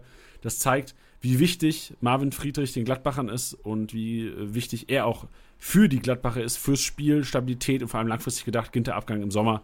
Ich kann mir gut vorstellen, dass Marvin Friedrich und Elvedi die zwei sind von allen Innenverteidigern, weil ich glaube, eher die Rotation wird auf Bayer Ginter irgendwie hinauslaufen, wenn es überhaupt eine Rotation gibt. Also Ginter hat der meiner Meinung nach immer noch die Nase vorne.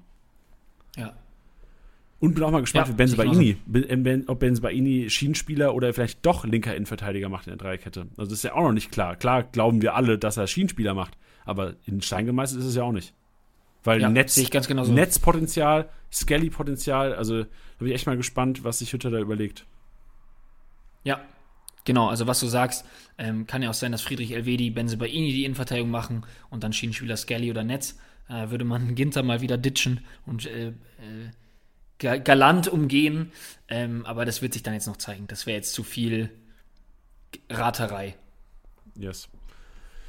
Ich glaube, nicht raten müssen wir bei Marc-Oliver Kempf. Der Kollege wird gesetzt bei der Hertha. Wir haben es letzte Woche schon mal kurz angesprochen. Ich will jetzt noch nicht zu deep reindiven. Wir haben gesagt, äh, Spielzeit ja, Punkte technisch nicht relevant für Kickbase Manager zu dem Preis momentan. Das war, glaube ich, unser Take letzte Woche, war? Ja, würde ich auch dabei bleiben. Ganz kurz, Hugo Sique. Wenn ich ihn richtig ausgesprochen habe, oder Siquet ich weiß es nicht, Rechtsverteidiger Freiburg, gekommen von Standard Lüttich, 4,5 Millionen Ablöse, erinnert mich so ein bisschen an Santa Maria, der war, glaube ich, fast 7 Millionen damals Ablöse. Glaubst du, äh, Kübler, Küblers Job ist in Gefahr, vor allem holen die Rechtsverteidiger, wo die wissen, die haben eigentlich noch Schmied, Kübler in Topform momentan und holen Hugo Sique. Ähm, ich verstehe es nicht ganz, Tilly. Glaubst du, Relevanz kurzfristig? Kurzfristig glaube ich nicht, nee. Ich glaube, beim Kübler ist, ist, ist das was, was, was Streich so sehr schätzt, ist, dass da halt einfach nichts anbrennt. Ja, der macht seinen Job. Ist jetzt auch nicht so, dass du sagen würdest, der feiert ein Offensivfeuerwerk dann ab, ähm, wenn er über die Außen kommt und äh, ist da, ist da ein absoluter Gefahrenherd. Nee, das ist nicht, sondern der macht da hinten seinen Job, ähm, macht das super und ich glaube, dass man darauf auch erstmal setzen wird. Also, weißt du, ich habe ich hab nicht das Gefühl, dass man jetzt gerade sagen muss, da muss man jetzt, da muss man jetzt aufbauen. Ja, sehr guter Take. Aufrüsten, nicht aufbauen, aufrüsten. Yes. Dann ähm, Köln hat noch zugeschlagen. Tilly Köln hat äh, Julien oder Julien Chabot, Franzose, Deutsch-Franzose geholt aus äh, Genua. und äh, bei, von den Bayern noch ein Nachwuchstalent. Ich glaube, äh, Arembi, der auch mal irgendwie dann am 18. Spieltag, glaube ich, eine Relevanz hatte, wo man dachte, oh, vielleicht macht der Linksverteidiger, als kein Linksverteidiger bei den Bayern fit war. Ähm, ich würde aber gerne über Chabot kurz sprechen. Also Zichos gegangen nach Chicago, das war eine Riesenüberraschung. Dann äh, Meret abgewandert. Chabot jetzt als Innenverteidiger geholt. Wahrscheinlich so der, auch in der Hierarchie wahrscheinlich vor Arembi spielt, der auch Innenverteidiger ist. Tilly, glaubst du, Chabot eine Chance, irgendwie an Hübers Kill ranzukommen, die Kombi momentan? Und wenn ja, glaub, an wen von beiden? Nee, ich glaube gerade an der, an der Kombi ist nichts zu rütteln. Glaube ich nicht. Ja, wäre wär auch mein Take. Also, ich habe ein Testspiel gesehen, hat er neben Kilian gespielt. Wäre mir aber auch, äh, würde mich sehr wundern, wenn Kilian oder Hübers, was momentan ganz gut funktioniert. Ich sehe auch in der Hierarchie Hübers über einem Kilian. Also wenn dann für einen Kilian, ja. aber ähm, ich glaube eher, das ist ein Transfer in Richtung ey, wenn was passiert, Freunde, brauchen wir Innenverteidiger als Backups, wenn Mary und Psychos weg sind. Lass uns mal eine Bank holen, lass uns mal Chabot holen. Sehe ich ähnlich. Also auch, was du gesagt hast, wenn einer weichen muss, dann eher Kilian. Ähm, Hübers macht das aktuell richtig, richtig gut, wie ich finde. Aber auch das, glaube ich, ich kann mir das nicht vorstellen, dass der jetzt kommt und sofort Startelf spielt. Ähm, einer, der gekommen ist und sofort Startelf gespielt hat, war äh, Lokadia. Jürgen Lokadia gekommen, Startelf gespielt, äh, hat, glaube ich, auch einen Assist gemacht. Oder war Polter, der einen Assist gemacht hat, ja? Nee, Lokadi hat Lokadi hat es gemacht, genau richtig. Auf ähm, Holtmann. Wie siehst du es? Glaubst du, das Duell wird weiterhin Lokadia 1, Polter Einwechslung sein oder offen die nächsten Wochen, je nach Leistung? Also ich habe von, von Lokadia ja auch beim, beim, beim letzten Podcast geschwärmt. Ich fand das ähm, ja, geil, was er da abgefackelt hat. Ähm, und abfackeln kann man das ruhig nennen. Ähm, ich weiß jetzt nicht, ob es eine krasse Kickbase-Relevanz hat für ihn. Ich bin, ich bin auf jeden Fall ähm, positiver gestimmt, als ich es bei seinem Transfer noch war. Es ist jetzt schon auch viel Kohle, also viel Kickbase-Kohle. Aber ich sehe ihn auch auf jeden Fall auf der Eins, um ehrlich zu sein. Ja. Also ich glaube, ich glaube, es kann schon auch gegnerabhängig sein, aber ich glaube, dass Lucadia da vor ihm steht. Ja, und vor allem, ich glaube, da der Traum von Lucadia und Polter im Sturm macht, glaube ich, beim Bochumer System wenig Sinn. Also ich glaube, Polter wird da schon das Nachsehen haben. Zuerst mal, ich glaube aber auch, sollte Lokadia mal zwei der Spiele nicht liefern, sehe ich Porter auch ganz schnell wieder in der Startelf. Also ich glaube, das wird, ja. Äh, ist ein geiles Mittel, glaube ich auch, äh, um langfristig den Druck bei beiden zu erhöhen. Also wer da nicht liefert, sitzt auf der Bank, wäre mein Take. Also ich finde für die Bochumer eigentlich die perfekte Ausgangsposition, um in den Abschiedskampf zu gehen in der Rückrunde. Ja, dann, äh, bevor wir zum letzten Take kommen, ich einen, den du intensiv gescoutet hast, der Neuzugang der Stuttgarter, würde ich gerne noch über die Torwartsituation bei den Fürtern sprechen. Denn Andreas Linde wurde ähm, verpflichtet und äh, es war schon so kommuniziert, Burchardt bekommt quasi noch das Spiel vor der Länderspielpause. Und deswegen sehe ich jetzt auch ganz klar, weil es zu einmal so formuliert war damals, dass, okay, Burchardt bekommt das Spiel jetzt noch sicher. Und meiner Meinung nach ist das ein offener Kampf und du holst einen Linde ähm, zwar ablösefrei gekommen, aber für mich der ganz klar erfahrene Goalie, 28 Jahre alt, für mich die neue Nummer 1 der Vierter. Andreas Linde. Also alle, die jetzt irgendwie Burchardt haben oder Funk in der Kiste, ich wäre mir relativ sicher, dass Linde starten wird das nächste Spiel. Ohne ja, jetzt groß, ja, ohne jetzt groß irgendwie Internas zu haben oder sowas, aber für mich Burchardt äh, zwar konstant, aber ähm, nicht herausragend, einfach kein guter Bundesliga-Keeper meiner Meinung nach. Funk zu unsicher und deswegen wäre für mich Linde die logische Nummer 1. Ähm, Wenn es nicht der nächste Spieltag wird, wird es der übernächste, weil Burch hat ja, glaube ich, auch die Null gehalten hat, die letzten zwei Male. Ja. Stark. Ähm, ja, was du, wen du schon angekündigt hast, ähm, Thiago Tomasch, ich glaube, man spricht es Tomasch aus, wenn es portugiesisch ist, ähm, ist zu Stuttgart gewechselt, ist ein Offensivspieler, kommt von Sporting Lissabon, ist 19 Jahre alt. Ähm, und ich bin so ein bisschen skeptisch, um ehrlich zu sein. Ähm, ich, man darf jetzt nicht vergessen, dass, dass Stuttgart da schon einige Leute aus dem, aus dem Hut gezaubert hat. Ähm, allerdings mal kurz zur Statistik. Ähm, 13 Spiele in der Liga. Davon sind es aber nur 149 Minu äh, 159 Minuten Spielzeit. Ähm, auch kein Tor. Fünf Einsätze in der Champions League. Kommt da auf 162 Minuten Spielzeit. Also Champions League ist natürlich schon mal eine, eine, eine wichtige Erfahrung. Ähm, und hat zwei Einsätze im Pokal von Beginn an. Das waren zwei Tore.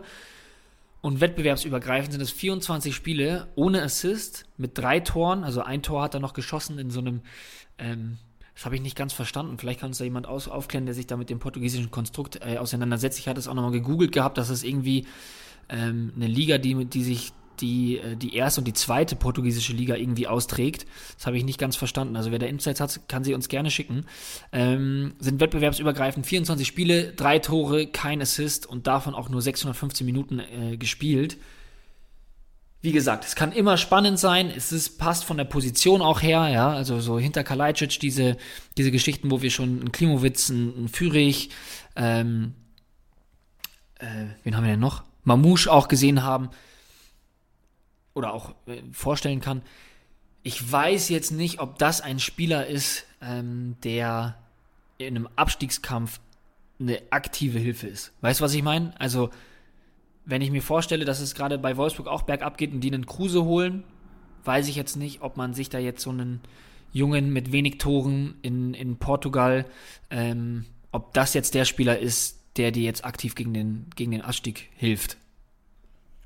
Ja, nee, vor allem, wir haben es ja schon, also ich, ich weiß nicht, wie, inwiefern man Parallelen ziehen kann. Du hast es schon gesagt, wahrscheinlich ein bisschen anderer Spielertyp als Pepi. Aber du holst jetzt keinen, der irgendwie im Abschießkampf ist, der so relativ unerfahren ist und jung, der dir da direkt weiterhilft. Also ich sehe es wie du, Tiddy. Ja, deswegen, ja, meiner Meinung nach, also als ich gelesen habe, dachte ich mir, oh, das könnte spannend sein. Jetzt gerade sehe ich die Relevanz nicht und dann ehrlich gesagt, wenn wir vorhin das Argument hatten, ähm, bei einem Mavropanos beispielsweise, dass wir ihn jetzt nicht so stark wie in der Hinrunde sehen aufgrund der, der Mannschaftsperformance, ähm, wäre ich da jetzt auch nicht allzu hyped. Ähm, bei einem Spieler, der so jung ist, was du auch sagst, so unerfahren ist, ob ähm, ja, der jetzt direkt der ist, der das, der das Ruder rumreißen kann, wage ich zu bezweifeln. Es gab dann auch dann generell hier noch so ein paar Transfers, ähm, die wir jetzt aber auch jetzt nicht als so äh, relevant halten, dass wir, als würden wir das jetzt durchdiskutieren. Ich glaube auch, dass das dann eher in den Streams dann unter der Woche vielleicht mal stattfinden könnte. Ähm, also Paredes zu Wolfsburg, Lee zu Hertha, äh, Burgsorg zu Mainz. Da kann man auch noch mal kurz sagen, der hat 17 Spiele in der, in der holländischen Liga gemacht, in der niederländischen Liga, muss man jetzt eigentlich so sagen. Ähm, vier Tore nur gemacht, ähm, 14. Platz in der Tabelle. Ähm, weiß ich jetzt nicht, ob das jetzt eine krasse Verstärkung ist, wenn man sich Unisivo und Burkhardt anschaut ähm, ein Sona zu Hertha. Das sind alles Sachen, ich glaube, die sind jetzt für euch für diese Woche noch nicht relevant. Und wenn, könnt ihr das gerne nochmal in einem Stream bei uns auf Twitch ansprechen. Dann können wir da vielleicht nochmal drüber quatschen. Oder wenn ihr mehr Insights habt und sagt, ey, das sehe ich ganz, ganz anders, weil ich habe die und die Beobachtung gemacht. Auch immer, immer gerne her damit in den DMs auf Instagram oder wo ihr wollt. Ähm, sehr, sehr gerne gesehen. Yes. Ein Spieler würde ich gerne ansprechen, Tilly. Ich hatte ihn vorhin gerne. schon mal ganz kurz angerissen. Äh, Pepi. Ricardo Pepi gekommen für boah, ein bisschen mehr als 16 Millionen, was glaube ich, was die Augsburger geletzt haben. Wo man dachte, oha, woran bietet das denn her? Und was ich bei ihm interessant fand, war, der ist mit 9 Millionen reingegangen in die App. Und im Grunde genommen, ich glaube, vielen Kickbase-Managern, vor allem wahrscheinlich den Hardcore-Usern, die auch den Podcast hören, die, die, die, die treuen unter euch, die wussten, konnten es, glaube ich, ganz gut einschätzen. So, die wussten, Pepi ist wahrscheinlich erstmal viel Hype drum. Medien haben sich rumgerissen. Das Ding war, ist echt viral gegangen über die ganze Welt. Ich weiß noch, als Gott, wie heißt der Typ nochmal? Fabrizio Romano, das irgendwie getweetet hat, dachte so, Alter, was kommt da für ein kranker Dude nach Augsburg? Ähm, ist auf 12 Millionen hochgegangen, also hat 3 Millionen Marktwertgewinn gehabt, jetzt über die letzten, oh, wie viel waren es? Zwei, drei Wochen. Und ist jetzt wieder im Sinkflug. Also fängt jetzt langsam an zu sinken und ich glaube, das ist auch genau der richtige Zeitpunkt. Also sollte ihr PP-Besitzer sein, und ich hoffe, wirklich, ich hoffe, keiner hat ihn krank overpaid. Der wird jetzt, äh, es, es, gab schon die Meldung, dass der Kollege eventuell von Länderspielpause bis später zurückkommt, dass es eng wird auf jeden Fall bei ihm zum Spiel gegen Union jetzt. Deswegen sehe ich ihn auf jeden Fall nicht in der Startelf, beziehungsweise wahrscheinlich eher mal die Sikiri, Gregovic, Niederlechners ähm, in der Startelf. Und dann gibt es auch wieder ein starkes Programm. Also ich glaube schon, dass der Spiel, Kollege Startelf spielen wird, aber dann kommen die, die Gladbacher, dann kommen die Freiburger. Also es wird nicht einfacher. Jetzt im Spiel gegen Union hätte ich ihn ganz gern gesehen, glaube ich. Also das wäre so das gewesen, wo die Manager, die ihn damals irgendwie für 9, 10 Millionen geholt haben, eventuell noch mal reinschmeißen und gucken, okay, wenn es Explosion geht gegen Union, dann hältst du halt durch, auch gegen Gladbach und auch gegen, gegen Freiburg. Aber so jetzt eventuell dann, oder sehr wahrscheinlich ja nicht Startelf gegen Unioner und dann die schweren Duelle und eh, du hast gesagt, die 18 Jahre im Abschießkampf wird zur Spielzeit bekommen, aber ist für mich jetzt keiner, der 12 Millionen wert ist. Deswegen wäre mein Take aus Kickbase-Manager-Sicht Ricardo Pepi nicht kaufen, eher verkaufen zum jetzigen Zeitpunkt. Sehe ich ganz genauso. Schön, Tilly. Dann, ähm, apropos, oder immer, immer das Gegenteil. Jetzt haben wir hier Verkaufsempfehlungen ausgesprochen, ne? Und wir haben ja heute, weil keine normale Kickbase-Woche ist, Tiddy. Es ist keine normale Kickbase-Woche. Wir haben, normal haben wir immer den Tiddys, Tiddys Maschinenraum. Wir hatten, jetzt ist ja auch heute der erste Podcast ohne Elisa, ähm, nicht Elisas Rasenmäher, sondern ähm, heute die einzige Kategorie, die wir einbauen werden, ist Janis Einkaufswagen. Aber Teddy, ich möchte dich bitten, heute eine offene Diskussion zu starten, was Janis Einkaufswagen angeht, weil es wird eher nicht Janis Einkaufswagen, vielleicht wird es eher Janis Aufstellwagen sein. Starten wir rein. Janis Einkaufswagen.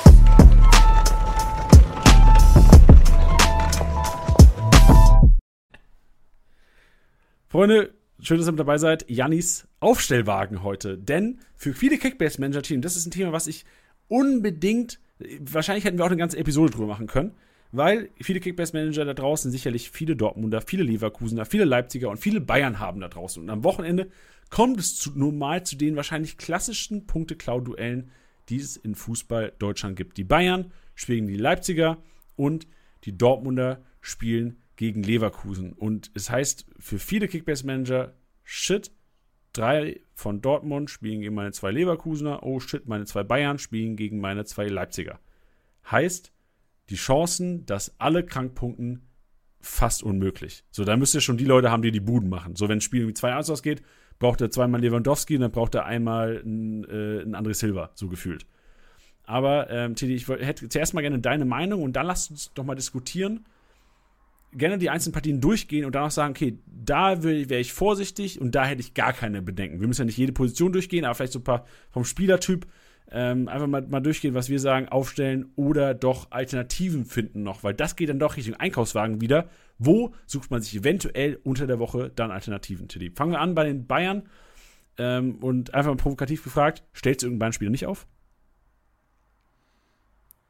Inwiefern? Ja, also, wenn, wenn, wenn, ich weiß, dass er Startelf steht. Ja, ja, genau. Also gehen wir jetzt mal aus von so der typischen Garde, stellst du alle auf oder gehst bei irgendeinem Gedenken, nur weil es gegen die Leipziger geht? Nee, musste mitmachen.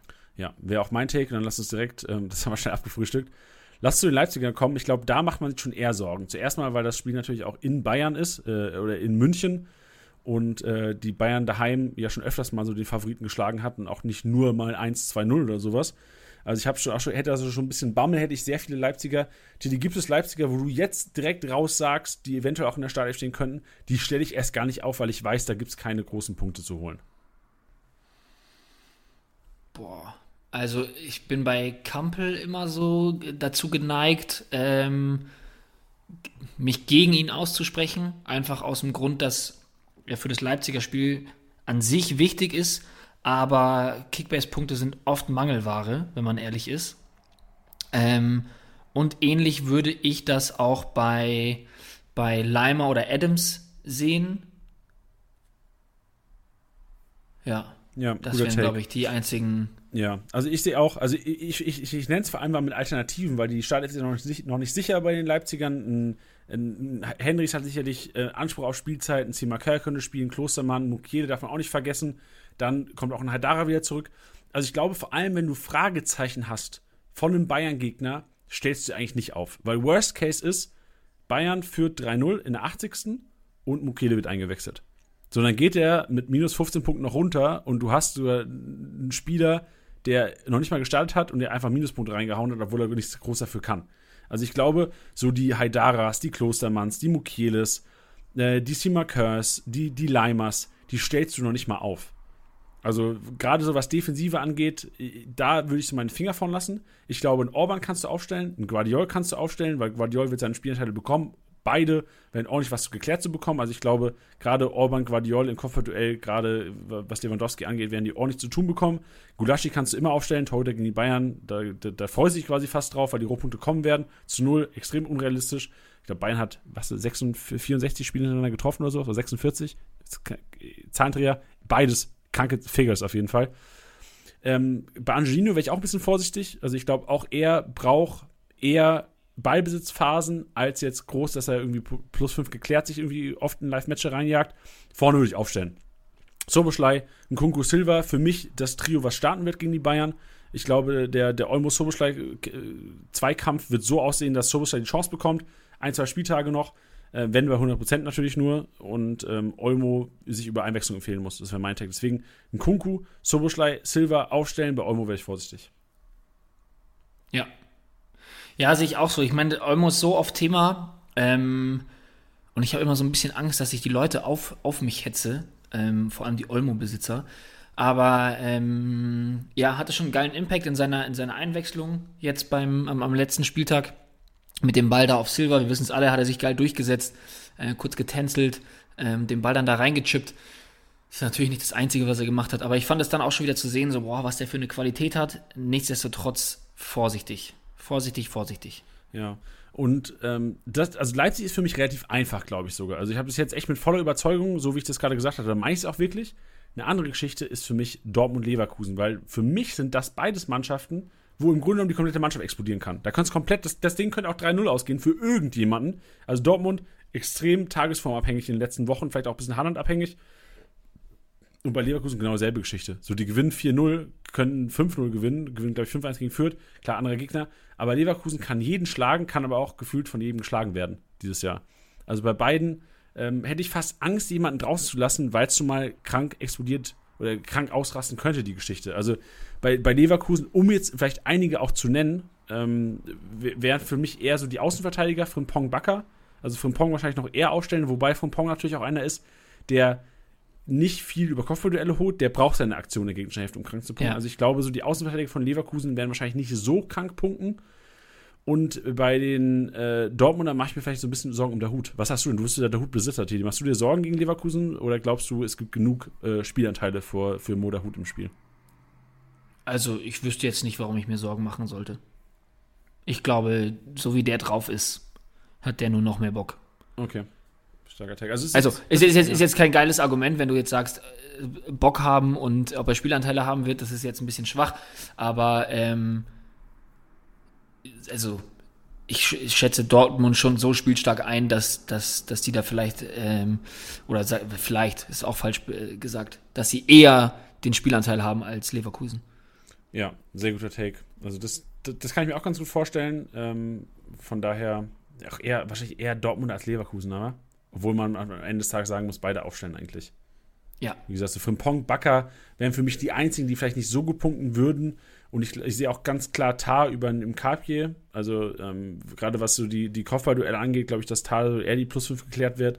Ähm, Andrich sehe ich trotzdem wichtig, auch wenn ich sagen würde, defensiver 6 eigentlich nicht so geil für die Duelle, aber weil er halt so zweikampfstark ist und so viele Zweikämpfe führen wird, glaube ich, dass Andrich sogar fast noch besser punkten könnte in so einem Spiel als ein Demirbay. Also auch wenn ich Demirbay wieder zurück in der Startelf sehe.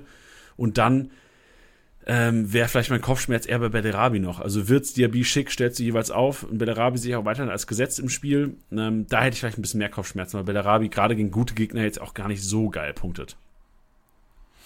Ja, ich, also grundsätzlich auch nochmal, ich habe gerade, bin ein bisschen abgeschweift in meinen Gedanken, weil ich auch so kurz zurückgedacht hatte, dass generell in dieser Saison wir verhältnismäßig wenige Partien hatte, wo es diesen krassen Punkteklau gab. Wir, wir, wir mahnen schon immer davon, davor, was auch richtig ist, meiner Meinung nach. Aber es gab viele Partien, wo wir gedacht haben, ah, da könnte es einen Punkteklau geben, wo dann aber beide Teams mit sehr vielen Punkten rausgegangen sind. Und das könnte vielleicht da auch wieder so sein.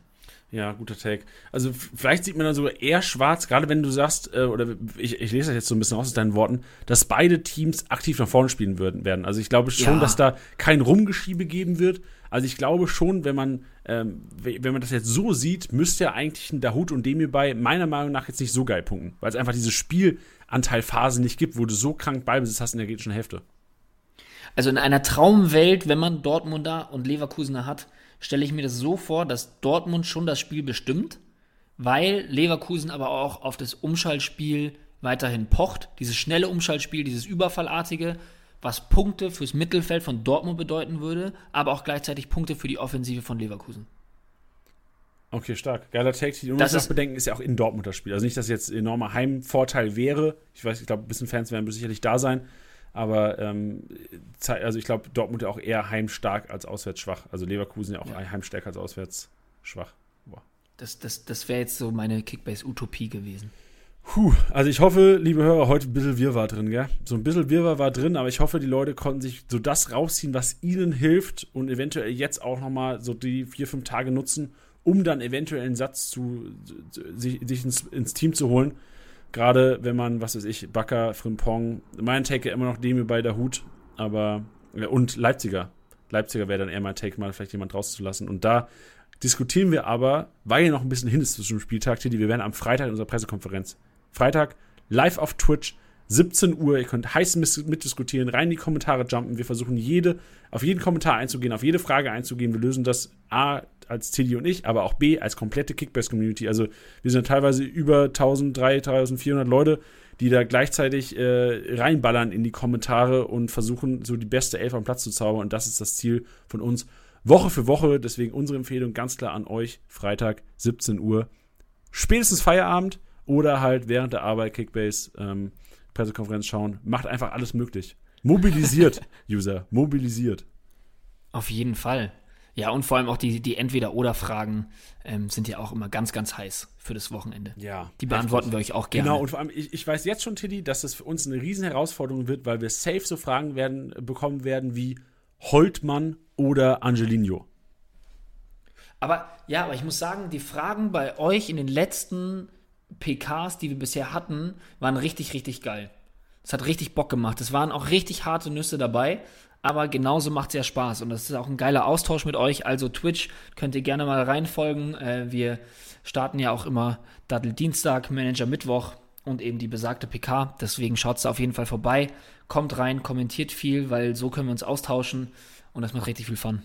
Servus, Abfahrt, Tilly. Abfahrt. Heute kein MVP-Tipp, aber für euch natürlich auch wieder den MVP tippen, dass ihr nächste Woche hier im Podcast als Auto zu hören seid.